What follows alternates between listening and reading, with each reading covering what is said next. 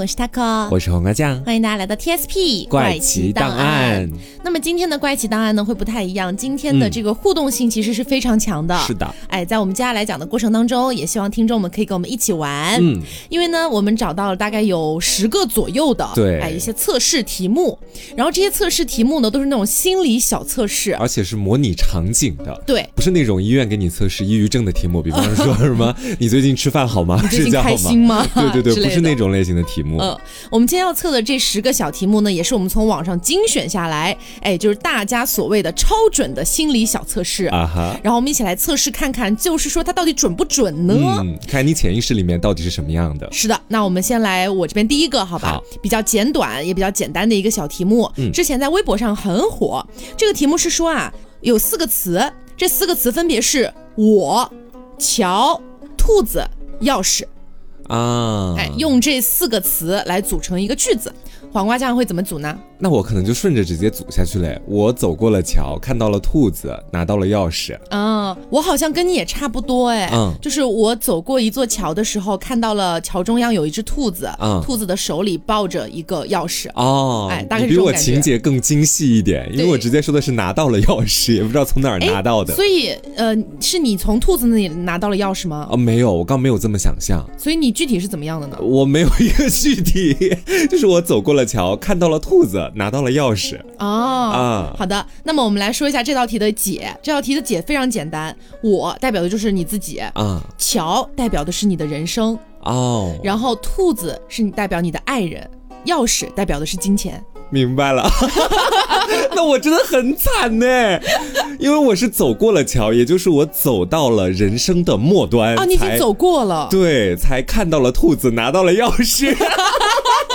也就是说，在我七老八十的时候，我才能碰到自己所爱的人，获得金钱吗？但是我的话，因为这个测试它不是预言，嗯，它只是说代表你现在心里面的感受，你自己的心理状态，你是怎么想的？对，所以你可能会觉得，你可能要到七老八十才能遇到这些东西。哎，你要这么一说的话，其实还蛮准的。因为我先跟大家讲过好多次，我对未来的爱情都是抱着特别的消极的态度的。嗯，我甚至觉得七老八十都不一定能找得到，这就是我现在的一个真实的心理映射。那你的钥匙是怎么回事？钥匙我也不知道啊。好，那如果是换成我的话，我刚刚不是说到我走到桥中间遇到了一只兔子啊，然后就证明我会在我人生当中，我相信会遇到一个爱人。是的，而且同时兔子的身上抱着一把钥匙。哦，你的金钱就在爱人的身上。对。你是嫁了一个好人家呀！你是，哎呀，真不差啊，嫁入豪门了，属于是。哎，所以你在做这道题之前，你是没有看后面的解答和答案的？当然没有了。哇，所以就是完全是我自己心里的一个预想了。那我现在得赶紧跟你去打好关系，因为你是要嫁入豪门的人。我说了很多遍，它是一个测试，它不是预言。OK OK OK。谁知道我遇到的兔子手上有没有钥匙呢？就是我觉得只要你念念不忘，哎，必有回响。什么吸引力法则嘛，这是。好，那接下来到我的这个题目哈，我这个题目就相对来说可能不会像他前面那么精细了。我这个是这样子的，说假设你现在在去上班的路上，在途中的时候呢，你看到一群人正在围观一个什么东西，嗯，但是由于你离那群人的距离比较远，你没有办法去看清楚他们到底在围观什么，究竟发生了什么事情。那接下来就要凭你的直觉去想一想，那群人围观的到底是什么事儿啊？第一个选项是交通事故。第二个选项是情侣争吵，第三个选项是发生命案，第四个选项是超市搞促销活动。对，我会选交通事故。哎，交通事故。对你呢？我的话，我会觉得是情侣哦，不不不，不是情侣争吵。我的话，我觉得应该是超市搞促销活动。哦啊，我们来看一下到底代表什么哈？假设你选的是 A，就是说你觉得那群人看到的是交通事故，那这道题目它测试的其实是你在未来的潜力还有才能。会在什么时候出现啊？如果选 A 的朋友，他说你的才能估计会在三年之内出现，哦，也就三年之内你必成大器。大家这也是个预言题 是吗？是有点预言题。他说，并且呢，你的那个机会和运气会在你完全没有心理准备的情况之下就会出现，而且你不妨在现在多去挑战一些你可能觉得自己没有办法搞定的事儿，说不定这些事儿在之后就会被你完成，并且让你成了大器。哎，你这个突然让我想到，我前段时间就是老。老家那边，嗯，妈妈找了一个大师帮我算命啊。虽然说是算命，可能也是蛮玄学的东西。对对对。然后那个大师说我两三年之内必发大财。哦哦，哎，你这个有点好啊，真的，这个题目跟大师的预言没什么关系。快点抱紧我的大腿，我可能马上要遇到抱着钥匙的兔子了。我跟你说。然后再来看选项 B 哈，就是选择那群人看的是情侣在争吵的，就是说你的潜能会在三年到七年之间出现啊，相对来说还比较远，比我远一点。对，并且你需要持续关注你现在特别感兴趣的事情，因为总有那么一天你会获得不少东西在这个你感兴趣的方面。然后还说这些东西能够让你比别人起步更快，甚至。可能会让别人觉得你是他们这辈子都无法超越的那种人，哦，也就是说，只要给你一定时间，你必成大器的感觉。嗯，然后现在给你的一个建议就是说，希望你不要气馁，因为毕竟那个是在三到七年之后才会去发生的事情。嗯，现在还是要稳住当下，大器晚成。对，我们 再来看看 C 选项，C 选项是发生命案。我个人觉得说这个选项应该大部分人都不会去选，是因为设想一下那个场景是街上有很多人都在看着。我寻思着说，很多命案不都发生在一点那种房间呐或者什么的地方？不一定啊，万一。是街上捅人呢？哦，无差别杀人那种。好，那选择这个选项的朋友哈，就是你现在非常需要时间啊，已经不给你具体的指示，你还有多久才能实现梦想了？说只有经过时间的沉淀，你的那些潜能啊，你的梦想才会实现。然后从现在开始算的话，大概需要十年之后。而且呢，这个时间段你会，而且呢，这个时间段你会有非常多的经历，并且产生很大的转变。建议你现在好好努力去学习，嗯啊，好好的去积淀自己。然后接接下来就到我的这个。选项了，嗯，我这个选项是超市搞促销活动，是一个无伤大雅的活动。他说的是，你是应该在年轻的时候没有把你的潜能发挥到极致，典型的大器晚成型。跟你前面的那个测试答案还有点对上了，都是我八十岁的时候才能获得兔子和钥匙，这就是你注定的命运吧。他说，虽然我在年轻的时候特别努力，但是很多东西都没有获得心满意足的收获。我大概需要十年以上的时间，才能将它完全的展露出来，才会把这些在青春的时候积攒下来的经验，然后好好的应用到之后的生活当中去。嗯，如果现在好好努力的话，在将来也是可以成器的啊。总而言之，我觉得说，基本上每一个答案都是说你未来一定会成器，但是没有人会失败。对，时间可能会不一样一点。哦，不过。我觉得这个可能也是从，因为像这种心理测试题，我们不管它靠不靠谱或者什么样，大家就是一个测试拿来玩的嘛，嗯，也不要太当真。但是呢，可能从一定层面上也能反映出你内心的一些想法。对，就比如说黄瓜连做两道题都是大器晚成，是，可能是因为你内心就是这么觉得自己的。嗯嗯。好，那么接下来我们来看这个啊，说是在日本很火的一个心理测试。嗯，这个测试说的是你在家的时候发生了如下的五件事情。第一件事情是你听到婴儿在哭啊，二你突然想去上厕所，三电话铃声响了，四门铃响了，五你发现浴室的水龙头没有关。那么这五件事你会优先做哪些事呢？就是按照优先级给它排个顺序哦。你能再说一遍吗？第一个是婴儿哭，嗯，第二个想上厕所，第三个电话响，第四个门铃响，第五个水龙头没关。当然我知道，因为毕竟有五个选项嘛，所以可能有些听众哎搞不好也是记不太清楚这样子。大家可以去到我们的公众号凹凸电波，我们到时候也会把这些题放上去，大家可以边看，然后跟我们一起做这些测试哈。嗯，好，那就是婴儿哭、上厕所、电话响、门铃响和水龙头没关。好。我应该是会以接下来的这种方式去把五件事情完成哈。嗯，就首先第一个我会去开门，把外面的人放进来。嗯，然后呢，我接下来会去上厕所。上完厕所之后，如果电话还在响，如果那个电话能被我带进厕所，我当然希望我直接把电话带进厕所接。嗯，如果他没有办法被我带进厕所，他是固定电话的话，你不用管那么多，你就跟他排个序就行了。是，那我应该会先上厕所，再接电话，然后之后再去哄婴儿，再把浴室的水龙头关掉。哦，所以你是最后关水龙头？对，是的。那如果是我的话，我应该会先接电话，然后去开门，然后去上厕所，顺便把水龙头关掉，然后再去照顾婴儿。啊，我是最后管婴儿。其实我觉得大家在照顾婴儿这方面，感觉都是后置位的。嗯，就觉得婴儿的哭声可以让他哭一段时间，但其他事情都十万火急。是我们来看一下啊，这几个东西代表什么？什么呀？照顾婴儿代表爱情。所有人都会把爱情抛到最后。等一下，我不是恋爱脑吗？怎么回事？我觉得你可能是那种恋爱还没开始的时候，你不是恋爱脑哦。可能在发展阶段，你会说，哎，爱情靠后吧。等爱情真正开始的时候，你才会把它放在特别前置的地方。是，然后呢，去厕所代表的是你对自己的重视啊。然后接电话代表的是工作。嗯。去打开门，代表的是你对朋友，然后最后关水龙头是钱。我直接把钱放在最后了，钱在你心里真的很不重要吗？就是我觉得对于友情的那个注解，确实还蛮符合我个人的一个准则的。就是我会觉得说，友情在生命里面所占的比重很大，也很重要。对，所以我会把它放在第一个。哎，但是你看我，我是先接电话，嗯，电话代表工作。啊，完全符合我这种工作狂人设。摩羯座工作狂，而且我觉得这道题目其实它还是蛮有依据的，因为我们其实可以通过那个场景想象嘛。嗯，假设门铃响了，那大部分就是你朋友过来拜访了，嗯，他可能代表的就是友情。那电话响了，我们现在基本上会有一个潜意识觉得说，一来电话就是工作，是它其实是能跟他所映照的东西息息相关的。是，所以也就相当于我其实是把爱情放在后置位的。对。而且我是把爱情和钱一起放在后置位了。你到底想要什么？你 最重要的两个东西，我想要工，我想要工作，是想要工作吗？好，那接下来到我这边啊，看看我这个题目是这个样子的。他说，你接受了朋友的邀请，一起乘船出海去玩儿。然后当天啊，这天空非常的美丽，天气也很好，你的心情也很好。你在海上呢钓了一阵子鱼之后，就决定先暂时休息一下。于是呢，你就把这个鱼竿抛下了，在海上预计停留两个小时左右。这个时候，你会选择去哪里休息呢？啊，第一个选项是到船头的甲板上去休息，看看风景什么的。啊，第二个选项是到船的最上层去。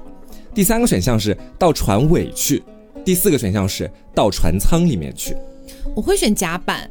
哪个甲板？就是船头的甲板呀。哦，我感觉可以吹吹风，看看风景。对对对对对。我应该会选择到船舱里面去。我觉得夏天外面应该挺热的，我想要躲起来。对，防晒就是空调啦。嗯。然后这道题目它主要测试的就是你在面对巨大的压力的时候，你会用什么方式来排解自己的压力？在你的潜意识里面，嗯，选择 A，想要到船上的甲板上去晒晒太阳，就他给我选的那个选项的啊。你会想要到外地去旅行来缓解自己的压力？是哎。因为会选择在船头部分的人，在你的心底深处一直都抱着“哎呀，我好想去外地旅行”这样的念头。所谓的船头这个地方，就代表着说移动的愿望。啊，因为船头可能就是一整个船的方向，实际上需要变化的。我最近就真的很想去外地旅游哦，所以说建议你到国外走走，或者说泡泡温泉也不错。国外，国外就算了啊，国内也很好。我们祖国大好河山啊，也可以游览一下。嗯，如果呢你现在觉得说去外面走走或者泡泡温泉旅行这样都无法实现的话，那么去看海也是很好的一个解除压力的方法。好，明天就去舟山。对，如果你那样做的话，你的压力就会被风吹散了啊。然后呢，第二个选项就是到船的最上层去。嗯，选择这个选项的朋友，你缓解压力的方式啊，其实非常的简单。也就是说，你如果选择自己要到船的最上层去，就代表说你是希望在位置比较高的地方去休息的，就是证明你很在意在别人面前的表现。所以，为了满足你自己的欲望，消除你自己的压力，如果你感觉到稍微心情不好的时候，你就可以去选择吃一吃自己喜欢吃的东西啊，或者逛逛街买买东西。你去做我前面所提到的那些事情，往往就能够转变你的心情。嗯，然后我们接下来再来看第三个选项，第三个选项是到船尾去休息的。啊，选择这个选项的朋友，其实往往就代表着说，表示你现在的精神和体力都相当的疲劳啊，什么事情都提不起精神来。这样的你最适合的一个休息方式就是把你的电话线拔掉，阻绝一切外界给你的联系和干扰，一个人彻底放空一下。对，把工作呀、课业呀什么的暂时全部都抛到一边去，一个人悠闲的度过。如果什么都不做，无法让你安静下来的话，建议你去看看书或者看看电影。这样过了两三天。之后，你慢慢的也就能恢复过来了。嗯，然后再到我的这个选项啊，就是说到船舱里面去的。嗯哼。选择这个选项的朋友，我们说，一般船舱是一个乘客聚集的地方，嗯，也是大家一起交换和传达讯息的地方，所以选择到船舱休息的人，往往是希望和大家一起快乐的聚会的。所以说，最适合你的消除压力的办法，其实就是和朋友们特别喧闹的在一起聊聊八卦，吵吵哦，也不是吵吵架，一起开心的聊聊天啊，也也可以以你自己为一个中心去办一个派对或者聚餐什么的，一起跟大家唱唱歌。所以你可以去攒个局。对，其实我觉得这个方法还蛮适合我的。就我跟朋友在一起的时候，我可能就会把我心中的苦水全部都倒出来，嗯，和大家一起聊聊天。对于我来说，特别能够释放我的压力所以你什么时候攒局啊？哎呀，五到十年之后吧。不过我觉得这个测试题起码对我来说也是准的，嗯，因为我如果有压力、特别不舒服啊、很难受的时候，我确实就会想要出去走走，对，哪怕就是去很近的地方，可能就去看看钱塘江也行啊，就这种感觉。我那段时间不是看你天天在朋友圈里面发对。钱塘江日落什么的，还跟我说你要去云南去玩，我那段时间我才反思过来，我说哎，他会原来是一个爱旅行的人，其实不是，只是压力大了，只是想要嘴上说说，是。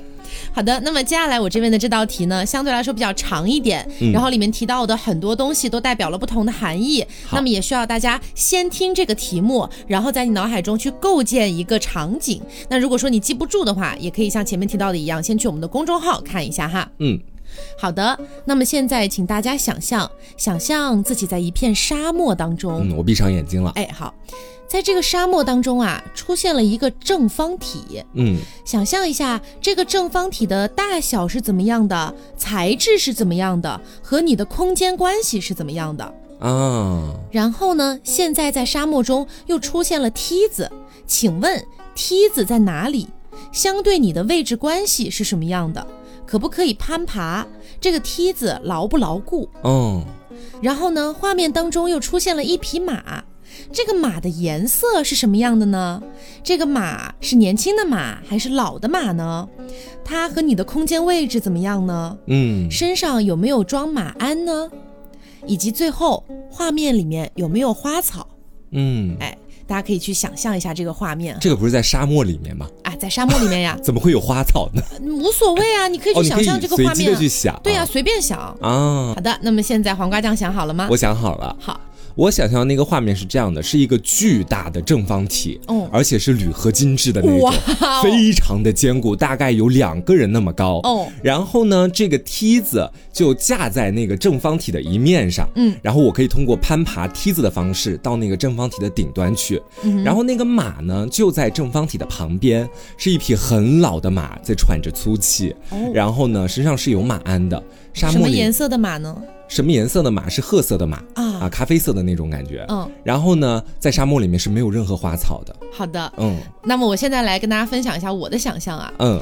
我是看到沙漠里面出现了一个玻璃或者亚克力材质的，就透明的那种，嗯，然后一个正方体，这个正方体，呃，对对对，然后这个正方体呢不是特别大，大概也就到我的大腿这个地方吧，嗯啊，这样一个正方体，然后呢，这个梯子也是架在这个正方体旁边的，但这个梯子很小，而且爬不上去。就没法爬上去，他没有办法通过这个梯子到达这个正方体的上面，这样子，嗯，然后我的梯子因为无法攀爬，所以是不太牢固的，以及我想象的这个马是一匹骏马，嗯，就是非常年轻的那种，感觉可以跑十万八千里的那种马，白龙马，但是不是白色的，也跟你一样是棕褐色的那种，然后身上是没有马鞍的，以及画面里是没有花草的。好，我们来说一下这些东西代表了什么哈。好。这个正方体代表的是你内心的自我。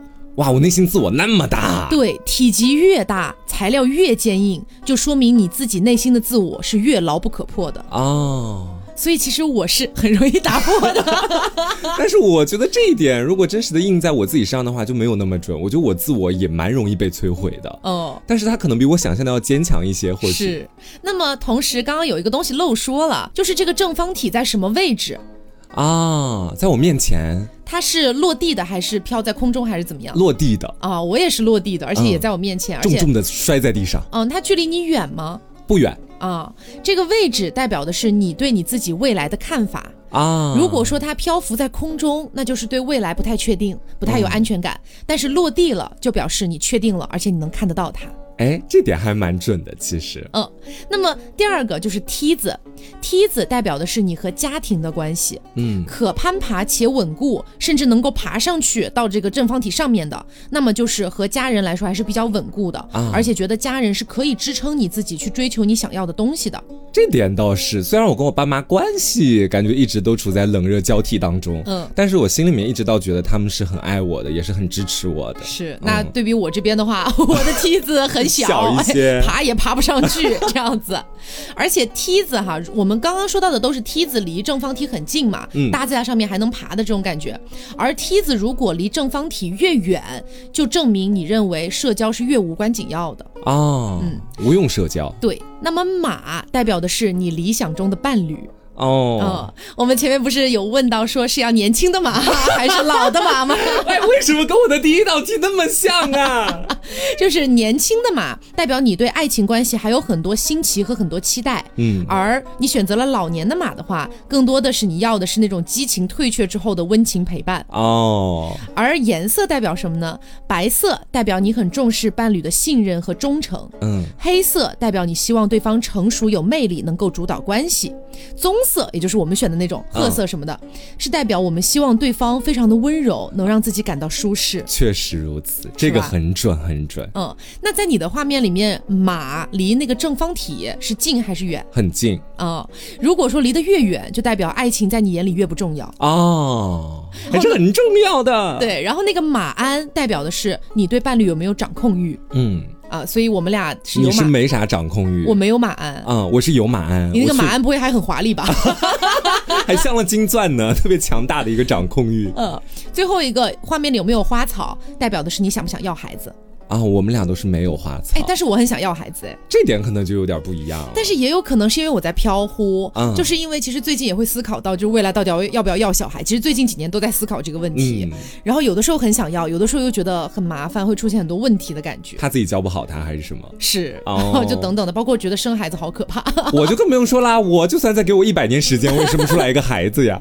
所以我说我没有花草应该是比较正确的一个选项。是，嗯，那接下来再来到我这边哈，我接下来这个是你在生活当。中的一个生活习惯，嗯，所彰显出来的你自己的个人的品性和品格，嗯啊，他说的是这个样子的，说如果有人叫你伸手，大家现在可以直接把自己的手伸出来，然后不要动了啊，你会做出下面的哪个动作？嗯，第一个选项是掌心向下，五指分开；第二个选项是掌心向下，五指合拢；第三个选项是掌心向上，五指分开；第四个选项是掌心向上，五指合拢。嗯。你是什么样的？掌心向上，五指分开。我是掌心向上，五指合拢。哦。不一样。哦，我以为大家生出来都会这样，都会这样吗？哎，我真的是完完全全合拢的。哦，就我下意识就会这个样子。我们先来说第一个选项哈，第一个选项是掌心向下，五指分开的，嗯，说明你喜欢简单，不喜欢麻烦和累的那种感觉，嗯。而且呢，你比较健忘，不太记仇，只要没有触碰到你的底线，那么一切就神马都是浮云。这好老的梗，哎，我只是把它说出来，它原文不是这么写的啊。然后说你比较有斗志，有拼搏，而且很刻苦，很努力，既计划性又很强，但是呢很固执，明知道是错的也要往前走，撞了南墙也不回头。嗯，而且呢平常比较爱笑，一点小事就会让你喜笑颜开，什么都写在脸上，爱憎分明。我觉得这种性格是一个大大咧咧的。好了，我们再来看第二个选项，是掌心向下，五指合拢。嗯。这种类型的人，你是很会替他人着想的。你经常试图改变自己去迎合对方，外表看起来是亲切热情，内心呢也会追求一个安逸的环境。同时比较胆小，很害怕失败，但是却总展现出比较强悍的一面。啊，你的直觉非常敏锐，任何的花招都逃不过你的这个法眼。很有忍耐力，什么事情都可以放在心里面自己承受，不争不抢，认为属于自己的那就是不需要争抢的。嗯，好，我们再来看第三个选项。第三个选项是。掌心向上，五指分开，是我的。对，你是一个让人捉摸不透的人 啊，隐藏悲伤，却希望得到别人的安慰和爱，害怕被忽略，对人关心也不表露出来，内心藏着无数秘密，只和最亲密的人分享，在陌生人面前表现得很文静，遇到开心的事情会说个不停，不开心的时候就会躲起来哭。你觉得准吗？好准，准吗？这个很准，准。你是这样子的，完全就是我。然后我再来看我哈，我是那个掌心向上，五指合拢的。嗯，我是一个吃软不吃硬的人，经常口是心非，感性，而且缺乏安全感。对朋友的求助经常是有求必应，所以特别容易被骗。对陌生人呢，相对来说比较冰冷，熟悉之后就嘻嘻哈哈了，而且个性比较冷静，即便是内心起伏再大，也十分的理智冷静。喜欢故作坚强，其实内心软弱，多愁善感，总为小事纠结，喜欢钱但不在乎，讨厌干没有意义的事情。我觉得哈，对我的分析里面，除了说我面对再大的事情，我都会非常冷静这个点，跟我有点不太相似之外，嗯，其他是完完全命中的。哎，可是我怎么听起来觉得我们俩的答案有点像啊？是有点像的吗？我我觉得其实不太一样。嗯，我是那种就是会钻牛角尖，会有很多小事情纠结的要死。那我会躲起来偷偷自己哭。对，你是 你可以自己把那份情绪就抒发掉，而且你是碰到那种可能不开心的事情，嗯，你才会这个样子。我是生活里面各种各样的小事都会让我特别烦恼。哦，大事我倒是都不操心，小事我就是每天烦不完，就这样这种感觉。哦，好的。是。那么接下来的这道题呢，一共中间含有十二个小题，嗯，所以呢，我会念完一道题之后，就跟大家说一道题的答案。好啊，不然大家绝对记不住。十二道题，我天哪！对。好的，现在我们要开始想象了。好的，想象你身处在一个十字路口，嗯，往左边走呢是一片茂密的森林，嗯，往右边走呢是绿茵茵的草原。请问你要往哪儿走呢？往茂密的森林走。哎，好，我也是选茂密的森林。嗯，我们来看一下这道题说明什么。这道题测的是你的童年。如果说你选的是森林，说明你的童年有很多的遗憾。哦，原生家庭对你的影响非常大，你不仅自卑敏感，而且内心总是隐隐的觉得自己不如别人。面对陌生人的时候，你习惯从一个人的外表和家庭条件去评判他。准准准准准，除了最后一个，我不太通过别人的外表和家庭环境去评判一个人。哦，但前面我是很准的。对，我也觉得。我的妈那我们来说一下草原哈。咱俩都属于那种童年过得不太幸福的，其实。嗯。那我们说一下，如果你选了草原的话，说明你的童年还是比较幸福的。啊。父母虽然没有过度的溺爱你，但是也尽了自己最大的努力给你全部的爱。另外，现在的你更希望通过自己的努力去成为父母的骄傲，让他们过上更好的生活。嗯嗯。我觉得刘应该会选这个草原。我也觉得，嗯，好的，那么现在我们选定了方向了啊，一直往前走，走着走着，你的眼前出现了一只动物，嗯，你认为这只动物是什么呢？然后请想出三个词来形容这个动物。嗯，我认为它是兔子，它非常的敏捷可爱，而且有点皎洁。哇，我也想的是兔子啊。我俩重了吗？又哦，而且我想我想的三个词是呃可爱、软乎乎，还有白嫩嫩。我还给兔子加了点皎洁的那种感觉在里面。好，我们来看一下这道题的答案啊。这道题所提到的这只动物，代表的是你自己。你所想的形容词代表的就是你自己的特质啊，所以我给自己的特质是可爱、白乎乎、软绵绵。我应该给我的那个兔子多点溢美之词的。我说什么它皎洁啊，真的是。哎，你除了皎洁，另外两个是啥来着？应该是可爱，然后矫健，还是左敏捷？敏捷，对 我敏捷吗？我觉得还蛮笨重的。啊，大家也可以想一想自己的这个动物是什么啊？好好，第三道题，我们继续往前走，然后眼前出现了一片。美丽的湖泊，嗯，你稍作休息之后，越过了这个湖泊，然后看到眼前出现了一间茅草屋，嗯，请问在走向茅草屋之前，你还会回头看一看那片湖泊吗？一定会看一看那片湖泊的。嗯，我好像不会。你不会吗？嗯，我们来看一下这道题的答案哦。嗯。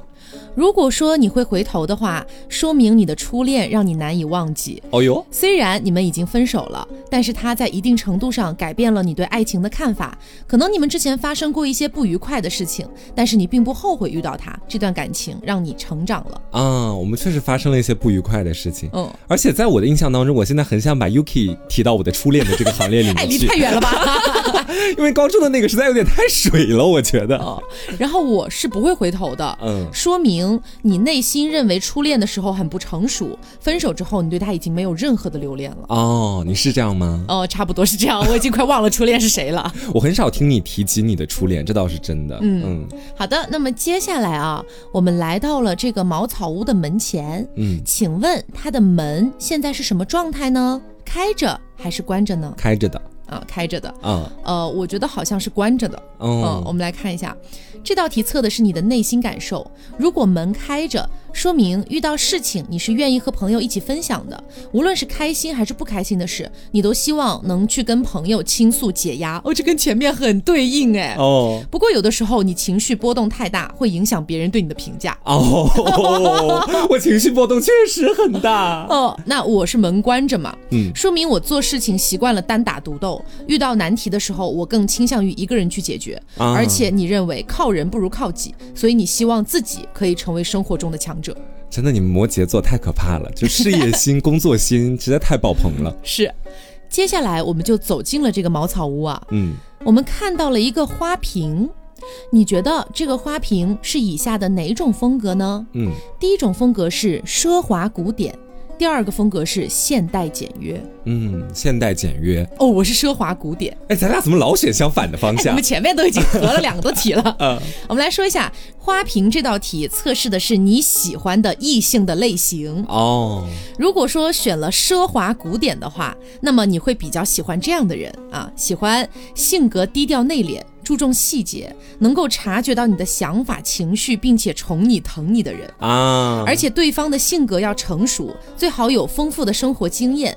可以平时话不用太多，但是当你迷茫的时候，他可以指导你，并且能够帮你做出正确的选择。哎，这个其实就是找一个在各方面可能比自己稍微强一些的人，嗯，或者你们摩羯座慕强心理的，或者他不用比我强，但他会照顾你，对他会照顾我、疼我、爱我。哎呦，你还记不记得我们那次做 Plus，我们都有讲到那个内心的小种子啊？你是想找个人对你无条件的偏袒？我还记得，不是不不是无条件的偏袒，是不管发生什么事，他永远站在我这边。你当时还说的是这句话，现在又反悔了。哪有啊？不是吗？啊，那我可能说错了 啊。反正大概就这么个意思吧。就是我会很喜欢这样子的人。嗯。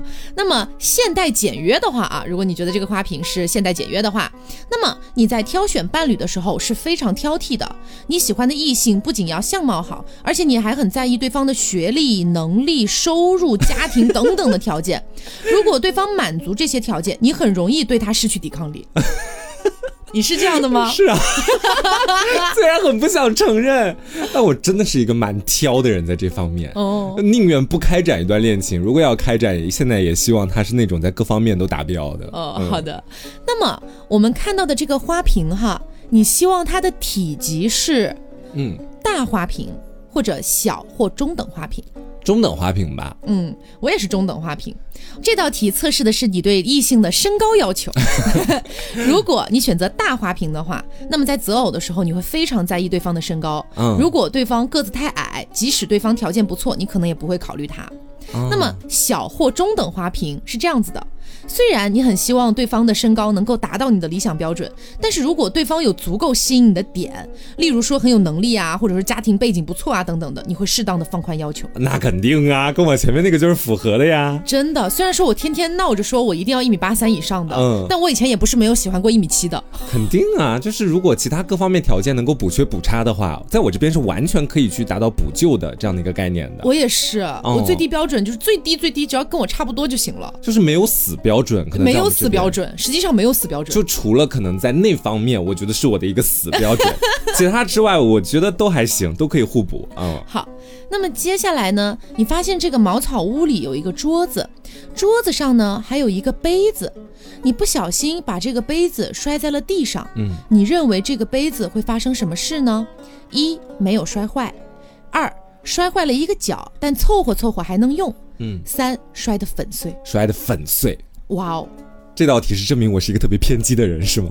因为我也是摔得粉碎。啊，因为我想象的这个杯子完全就是那种玻璃杯，哎，很小的那种，哦，一摔就全碎了。对对对，这道题测的是你之前的人生状态。啊。如果说你的杯子没有摔碎，那么说明到目前为止你的人生还比较圆满，你固若金汤，嗯，没有遇到过太大的挫折，比较平顺。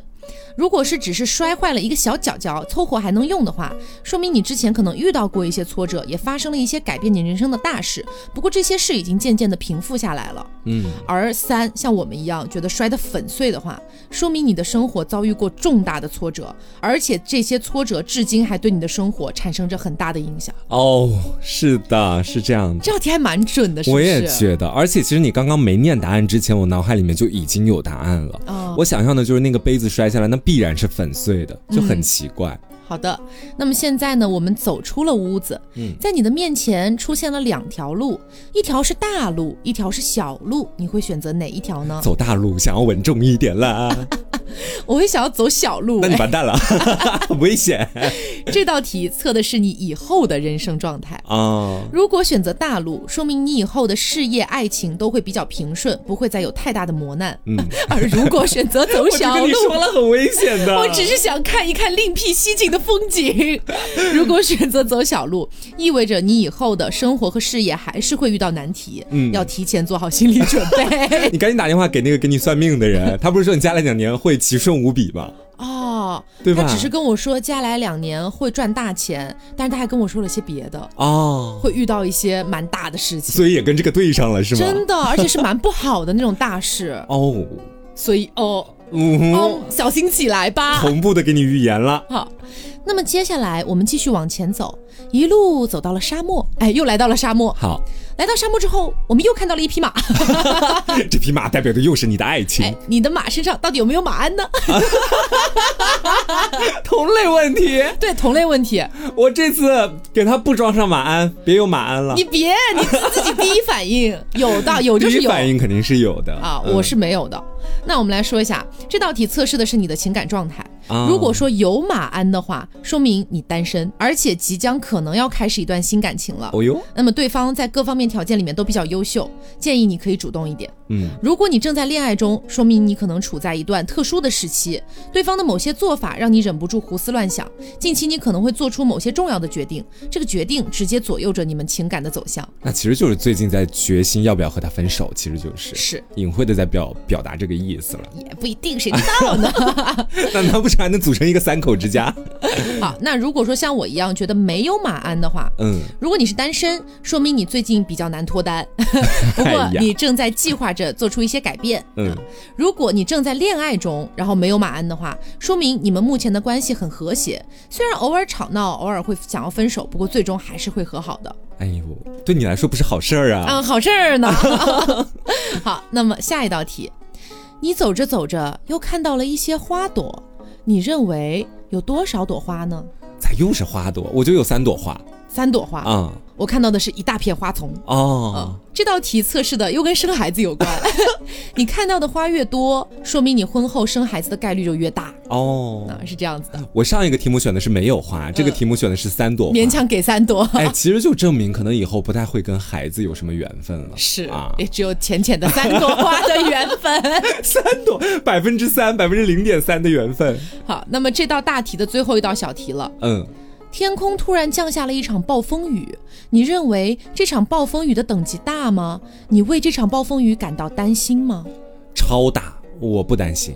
嗯嗯，我是觉我也是觉得超大，但不担心。哦，好，我们来说一下这道题代表的是你目前的压力和你对未来的感受。哦，暴风雨代表的就是你生活中遇到的压力。啊，你的暴风雨等级越大，压力就越大。咱俩到底是压力哪里来的呀？天哪！如果说你担心这场暴风雨，说明现阶段你处在一种比较迷茫的状态。嗯，你目前对未来比较担心，尤其是对未来的未知性和不确定性，让你很恐慌。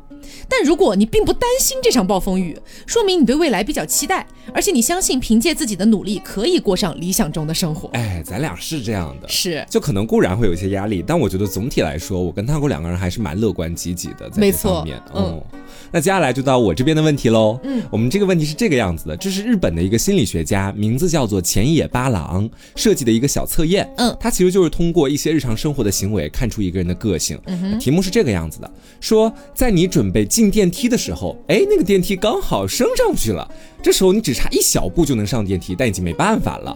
这时候你只好等下一趟电梯来临。嗯，在等待的过程当中，你通常会做一些什么呢？嗯，第一个选项是一直盯着电梯的按钮，并且按好几次。第二个选项是双脚踏来踏去，不停的发出声响。第三个选项是朝上看，或是看周围的告示板。第四个选项是向下看，第五个选项是一直盯着层数的灯，心想只要一开门我就立刻冲进去。可是我会看手机，啊 怎么办？你看，如果在这五个选项当中必须要你选一个呢？哦，你在生活当中就除了看手机等电梯的时候，你还会做什么其他的举动？那我应该就是看告示板了。看告示板，嗯，我跟你选的是一样的哦。我们选的都是 C 选项，朝上看或者看告示板。嗯，我在等电梯的时候，我比较少玩手机，极少的频率玩手机，大部分都是就盯着那个地方或者告示板在看。嗯，我们来说一下哈，每一个答案它代表了一个不同的性格。首先选择 A 的人，也就是一直盯着电梯的按钮，并且按好几次，这种类型的人是一想到什么就会去做的行动派，他比较有幽默感，而且人缘特别好。嗯，如果从事的是与人接触的工作的话，就特别能够发挥出你的潜力。嗯，然后第二个选项是双脚踏来踏去，不停的发出声响，有点多动症。这样的人感觉非常敏锐，甚至有一点神经质，他能够凭直觉来判断事情，而且选择这个选项的大部分人或许都从事着与艺术相关的工作。那咱俩应该选这个呀。啊，我们再来看第三个选项，是朝上看或者看周围的告示板，这说的是咱俩了啊。嗯，说的是我们是知识丰富、内心优雅的人。合 理合理，真的吗？由于不喜欢别人看到自己的缺点，总会在别人和自己之间筑起一道墙，看上去比较冷淡。这类人比较适合在理工科方面施展能力。我觉得可以把 iPad 再丢掉了。现在这什么题呀？我觉得这个题不对，这个题一点都不准，怎么回事？我跟大空 学理工的，合理吗？数学考三分。我们固然是知识丰富、内心优雅，但是 我们也没有到学理科那么强的地步吧？那说不定有的人是这样的。我们接着往下看。第四个选项是向下看，这类人呢有点消极，内心所想的事情都没有办法坦率的表达出来。但是这类人也非常老实，容易上当受骗。嗯啊，第五类，第五类是那些一直盯着显示层数的灯，心里面想着只要一开门我就立刻冲进去的人。这类人呢非常谨慎，很少会从事冒险类型的工作，而且这类人非常理性，因此深受其他人的信赖和期待。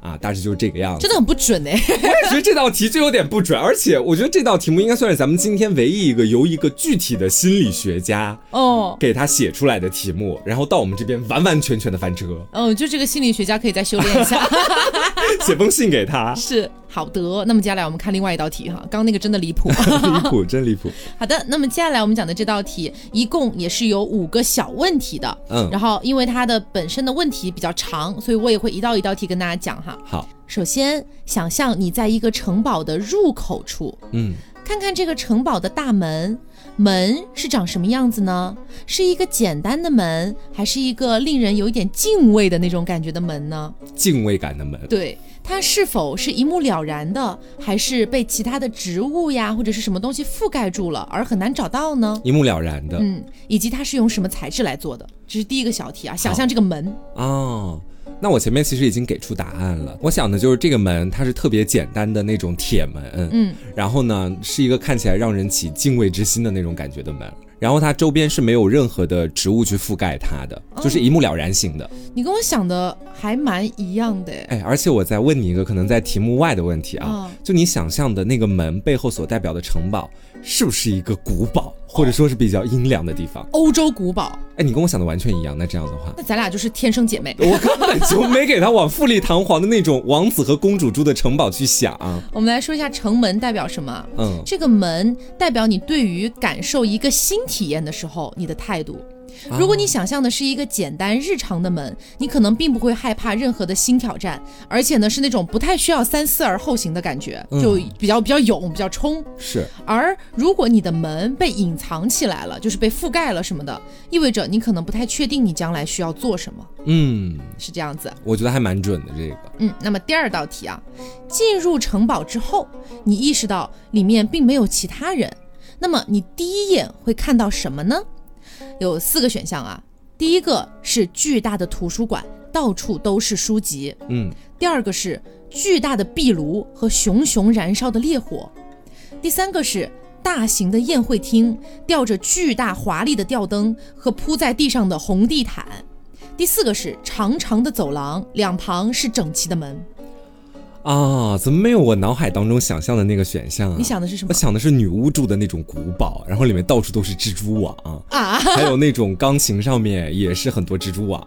如果非要从这四个里面去选的话，我应该会选择巨大的图书馆，里面到处都是书籍。嗯，如果是我的话，我应该会选第二个，嗯，就是巨大的壁炉和熊熊燃烧的烈火啊。好，我们来看一下这道题哈，城堡内的空间就是我们进去之后看到的这个东西，嗯，是你觉得他人对于你的感觉。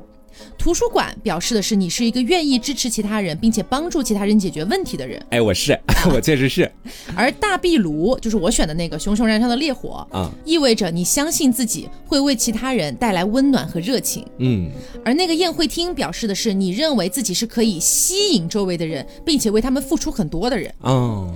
如果你看到的是两旁有封闭的一排的这个走廊，然后两边都是门，那么就说明你认为自己是一个难以让人理解的人，其他人很难看穿你的内心，缺乏一些安全感。哦，好的。那么接下来你看到一个楼梯，并且决定爬上这个楼梯，请问这个楼梯是什么样子的？嗯，一。看起来是比较庞大而且无休止的看不到尽头的楼梯，一定要选这个，就这个了。第二个是一个让人印象深刻的螺旋大楼梯。哎哎哎哎哎，怎么回事？他看穿了我是 B，其实是这个螺旋大楼梯是有尽头的啊啊啊！对的对的，嗯我想象的就是螺旋的啊，我也是就是螺旋的这个嗯。楼梯代表的是你对生活的感想。如果你选的是前面那个，就是比较庞大而且没有尽头的楼梯，嗯，代表你也许把生活看成一种苦难，觉得人生有很多就是很难解决的问题，必须要去经历的挫折。对，而这个螺旋楼梯表示你其实是一个比较有浪漫情怀的人，哎，生活里的一些小困难可能不一定难得倒你。接下来呢，你爬上了楼梯。到达了一间只有一个窗户的小房间。嗯，你认为这个窗户有多大？这个窗户都说是小房间了，应该不大，挺小的。好，我觉得是中等吧，中等。窗户就是你对现在生活的感受。如果是小窗户，意味着你可能正在一个比较沮丧或者迷失的状态。我迷失了吗？啊，而这个窗户越大，就证明你认为现在你自己越无敌啊，是这样子的。还行吧，我觉得也就一般吧，这个准度。那么你看向窗外的时候会看见什么呢？嗯，下面四个啊，第一个是大浪疯狂的撞击在岩石上哦，第二个。白雪皑皑的森林，嗯，三绿色的山谷，四充满活力的小城镇。白雪皑皑的森林，嗯，我会看到绿色的山谷。好的，看一下这个代表什么？这个是你对人生的一个概述。如果是看到了这个海洋，就代表你的工作比较忙碌而且不稳定。嗯，如果是白雪皑皑的森林，就证明你是一个孤立无援、想要与世隔绝的人。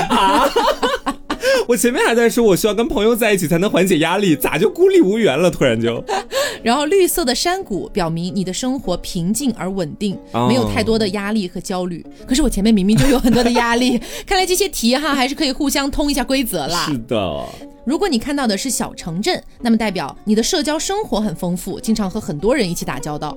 嗯，这道题的最后一个小题啊。现在你走下楼梯，回到了刚刚进入城堡的时候的那个区域。你到处闲逛，并且去了城堡的后门。你打开这个后门，朝院子里面走去。院子里面有什么呢？一，到处充满了肥大的植物，还有很多草、很多碎木以及倒下的这个铁丝网，可能算是一个稍微偏有点荒芜的那种景象。对。第二个，到处都是照顾的非常美丽的花朵。三，一个小树林，但是你可以想象，如果有人去打理它，会是多么的美丽呀！啊，我应该会选择第二个选项。哦，我也是哎，嗯，就是那个被打理的很好的小花园，对吧？对对对，这是你对未来的想象哦。如果说你选择的是被打理完好、整齐的花园，那么就证明你对现在出现的这些事情啊，包括你对未来的想象，都是比较有安全感，而且很乐观的去看待的。嗯。而如果是那个小树林，但是你会想象，如果有人打理该多好，证明你是一个乐观的人，但是对于未来没有给到足够的重视。嗯。那么最后呢，就是如果你是比较荒芜的那种景象，那你也很荒芜，说明你目前可能有点悲观和缺乏安全感哦，嗯，是这样子的。这道题目我觉得准度还行，我觉得一般般哈。对，没有前面那道题目那几道题目那么准。是。好，那我接下来再跟大家讲今天的最后一道题哈。嗯这道题没有很多分支小题了，就是一题定胜负。好啊，说有一天你在深山里面突然迷路了，这时候呢，你的眼前突然出现了一只兔子。兔子一蹦一跳的带你来到了一个鸟语花香的人间仙境——世外桃源。你在这个地方最想看到的是什么？第一个选项是和蔼慈祥的老公公，第二个选项是在家门口嬉戏的小孩子，第三个选项是正在集市做生意的商人，第四个选项是在河边唱歌洗衣的少女。哦，我选最后一个。哎，我也选的是最后一个，哎，哦，很想听少女唱歌。我因为我主要是我想象到他带我到那个人间仙境的时候，我就直接想象出了一条河流了。哎，我也是。哦，我不知道大家跟我们想的一不一样，可以在评论区跟我们讲一下。嗯，就假设你选择第一个选项，你看到了和蔼慈祥的老公公的话，那么你对于交朋友从来都是不强求的，你不会主动的想和哪一种类型的人在一起，更不会攀龙附凤的去结交一些和自己生活理念不同的有钱人。你秉持着自然随性的交友原则。嗯。假设你选择的是 B 选项啊，选择是在家门口嬉戏的小孩子，那么其实你的个性相对来说会比较孤僻一点。哦，对于交朋友这件事情你不太关心，嗯在人群当中你就像是一个独行侠，不会去管别人的事情，也不希望别人能够介入自己的生活。嗯，你的周围称得上朋友的人实在是特别少。哎，按照前面的那个我测出来结果，我应该选这个的呀。不是说我比较孤僻啊，孤立无援。这些题它没有一个通用标准。然后第三个选项，假设你选择的是你看到了正在集市做生意的商人，嗯，那么就表示你不会在意自己有多少很好很好的那种朋友和知己，但是你却努力让自己成为一个交友广阔的人，而且你四海为家，到处都有可以投靠和帮助自己的朋友。你觉得有不同的朋友可以为自己带来不同的视野和生命契机？嗯啊。然后接下来就到我们的选项，我们选的是在河边唱歌洗衣的少女。嗯，如果选择这个选项的朋友，就代表说你交朋友的原则是重质而不是重量。哎，而且选朋友完全凭感觉，只要自己看上眼的人，就会想尽办法去接近对方，和对方成为好朋友。可如果是你觉得不对眼的人，你连看都不会看一眼。真的，其实跟我蛮像的这个，因为我之前在节目上就讲过，我自己我觉得很明显的一个特点就是我很爱憎分明。嗯，我想要跟你交朋友，我就会真的很努力跟你交朋友。嗯，但如果说你就是让我没有什么感觉，或者我不喜欢你，我就觉得可能一句话都不会多跟你说。对我俩就属于那种见一面，可能有时候就直接定生死。对，哎，我跟你说，我给一个人打分哈，其实第一印象，如果是做朋友的话，真的占了很大的分值。是，就是如果我在跟他见一次面这种情况之下，假设他连。一句话都没跟我讲，但我在心里说不定已经开始骂他了。就你知道，有时候这种情况，我懂，在我的生活里比较常见。就我发现自己在心里面还蛮敏锐的，而且我基本上那种让我觉得排斥的人，基本上后面就算我有意的接近他，或者因为客观原因和他成为了朋友，都不会走得很长久。是我也是这种感觉啊。哦，所以呢，其实这些题里面有一些我们觉得还挺准的，是有一些我们觉得可能有失偏颇，有一些就摆摆把您累。对。那么大家对于这些题是什么样的一些答案和看法呢？嗯，也可以在评论区里面一起聊一聊。在提醒一下，如果说大家哎听这个题听着听着，你可能忘了选项啊，忘了答案什么的，大家也可以去到我们的公众号，我们把今天讲到这些题呢都收集起来了，嗯，大家也可以分享给你的朋友们，让他们也一起来做一做这些狗逼题。是的，我们的公众号名字叫做凹凸电波。好的，那么今天的节目差不多就是到这里了，嗯，也希望大家能够喜欢。那么我是 taco，我是黄瓜酱，那我们下周再见啦，拜拜。